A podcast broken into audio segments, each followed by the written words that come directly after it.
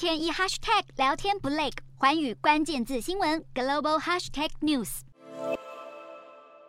民众举起手机，兴奋的自拍纪念。乌克兰人还沉浸在跨年气氛的同时，首都基辅却格外不平静。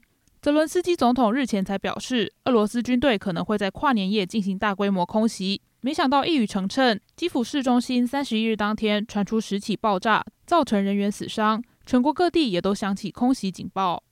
俄罗斯持续在跨年夜发动空袭，泽伦斯基却不忘向人民喊话，表示一定会拿下这场战争的胜利，并且赞扬所有为国家战斗的士兵，还抨击普丁继续这么做将会摧毁俄罗斯。不过，就在泽伦斯基发表完新年的演说后，空袭警报又随即响起。